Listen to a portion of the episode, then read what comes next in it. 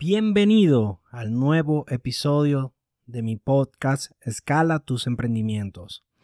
En el lugar que cada semana comparto contigo consejos y estrategias para ayudarte a crear y potenciar tus emprendimientos con simples y cortas lecciones. Te revelaré mis mejores estrategias sobre negocios de manera sencilla pero con muchísimo valor. Hola, mi nombre es Ulises Urdaneta y quiero que en estos cinco minutos que dura este episodio estés muy pero muy atento y tomes nota de todo lo que tengo para contarte, para que lo apliques y avances en tu carrera. Sin más, comenzamos. Estás ingresando a Escala tus emprendimientos, donde aprenderás a crear y potenciar tus negocios estratégicamente de la mano de Ulises Urdaneta. Comenzamos.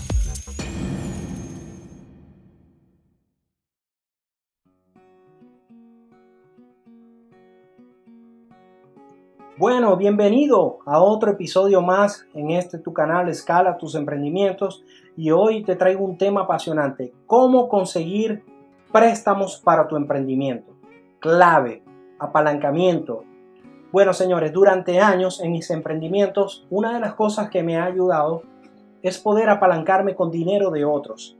¿Por qué? Porque si tienes una buena idea, el dinero llegará. Y este es el primer consejo que quiero dejarte el mundo está lleno de dinero en abundancia. Y más hoy en estos días que tienes a la Fed o todos los gobiernos centrales imprimiendo billetes. Eso es más dinero. Dinero que está buscando ideas para, para irse con las ideas. Si tienes una buena idea, el dinero llegará. Y esta es la primera frase que te quiero dejar hoy. Pero te traigo cuatro tips.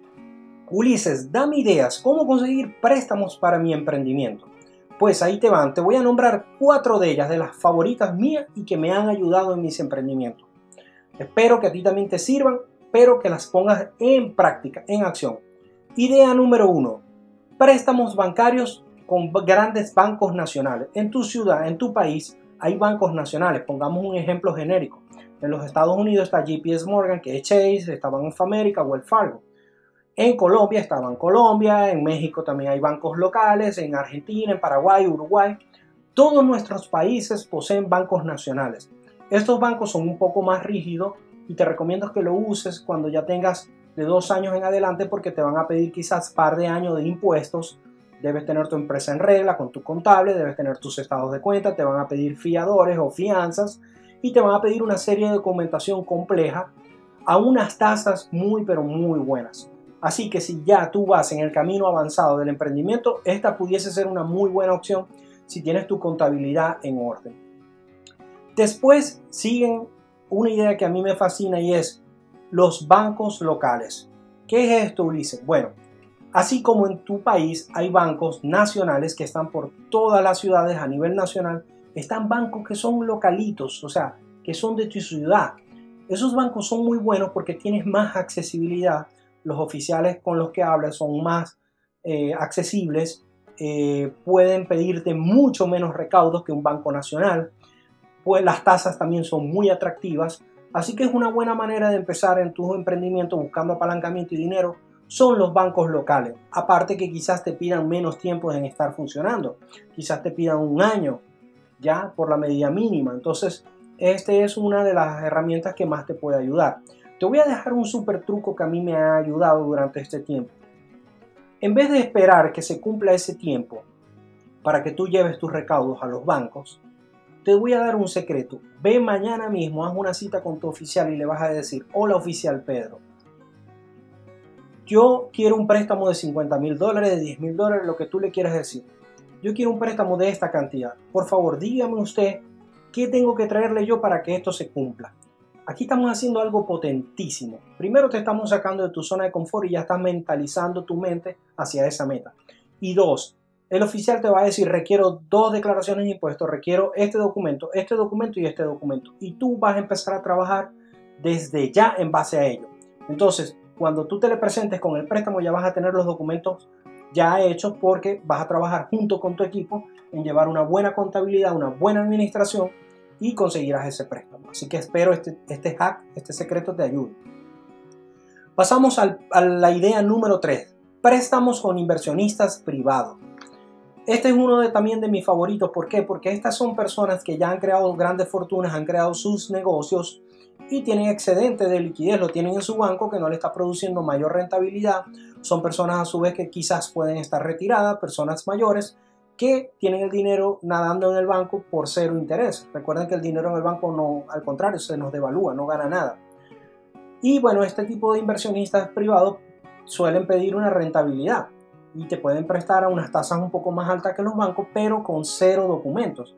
Quizás cuando más un documento privado entre las partes, pero ellos lo que quieren es una rentabilidad por su dinero que está durmiendo en el banco. Esto puede ser para ti una súper, pero súper excelente opción. Así que espero que de una vez pongas esa mente a trabajar y empezar a buscar tu objetivo. Por último, están los préstamos familiares y es el más común y es por donde todos arrancamos, querido emprendedor. Los préstamos familiares pueden venir de tíos, amigos, incluso padres que tienen un excedente de capital y te lo pueden prestar. O a su vez tienen un excedente de capital y ellos trabajan para otra empresa pero no quieren saber nada de los emprendimientos y tú le garantizas una rentabilidad. Ahí te dejo esa idea. Te pongo un ejemplo, Amazon, cuando Amazon arrancó, hoy es un monstruo del comercio electrónico, pero cuando Amazon arrancó, Jeff Bezos le hizo un préstamo a sus padres, creo que fue de 350 mil dólares. Entonces, esto te puede ayudar muchísimo. Recuerda, querido emprendedor, el dinero es una idea. Si tienes una muy buena idea, el dinero llegará. Así que espero que todas estas lecciones y estas cuatro ideas, cómo conseguir préstamo, te hayan ayudado en tu camino al emprendimiento. Nos vemos en otro episodio. Hoy te he revelado algunas claves y trucos para superar desafíos, para crear y sobre todo potenciar tus emprendimientos. Estoy convencido de que con esta información aplicada nos será muy útil a todos y de que no solo vamos a crear nuestros emprendimientos, sino que también los vamos a potenciar. Hasta aquí lo que teníamos preparado para ti en este episodio. Espero haya cubierto tus expectativas, que implementes todo lo que has aprendido y que te sirva para ser un mejor emprendedor. Síguenos en nuestras redes sociales Ulises Urdaneta, Instagram, Facebook y coméntanos debajo de dónde nos escuchas. Gracias por acompañarnos. Si te ha gustado este capítulo, dale me gusta, compártelo, coméntalo para que así podamos llegar y ayudar a más profesionales como tú. Así que te espero en el próximo episodio y hasta entonces nos vemos en redes. Un abrazo. Esto fue Escala tus emprendimientos. Esperamos que te hayas llevado lo mejor de esta sesión. Hasta pronto.